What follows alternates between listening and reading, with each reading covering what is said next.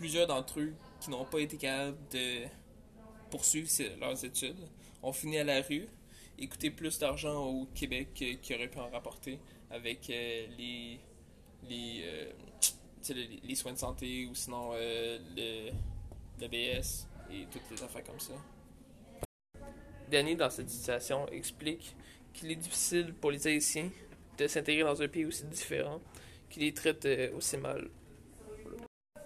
En 1957, François Duvalier devient président et instaure un régime dictatorial et force à l'exil des milliers d'intellectuels cubains et haïtiens en changeant les lois. Les Haïtiens choisissent le Québec puisque c'est une région francophone. Cette immigration massive euh, d'Haïtiens au Québec d'un coup a causé plusieurs pertes euh, économiques au Québec. En effet, tous ces euh, Haïtiens qui sont arrivés au Québec n'avaient pas d'emploi à cause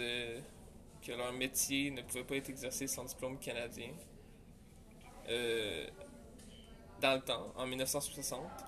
pour euh, pouvoir exercer le métier de médecin, de secouriste ou de, euh, de professeur, ils devaient refaire leur éducation complète, version canadienne, en retournant au secondaire puis à l'université pour gagner un diplôme canadien.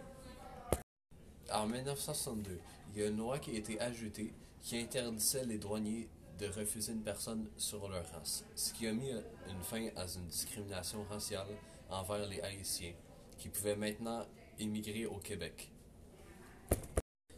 Malgré euh, que cette loi ait facilité l'immigration pour les Haïtiens au Québec, il y a quand même des inconvénients. Dans le sens que, à cause de cette immigration massive de milliers d'Haïtiens au Québec d'un coup, le Québec est devenu plus raciste qu'avant, qui a rendu les choses encore plus difficiles pour euh, les Haïtiens qui ne pouvaient déjà pas avoir d'emploi, mais en plus qui devaient maintenant supporter le racisme et la discrimination. Danny Laferrière a dit Vous croyez que c'est simple quand on vient d'un pays d'été où tout le monde est noir et de se réveiller dans un pays d'hiver où tout le monde est blanc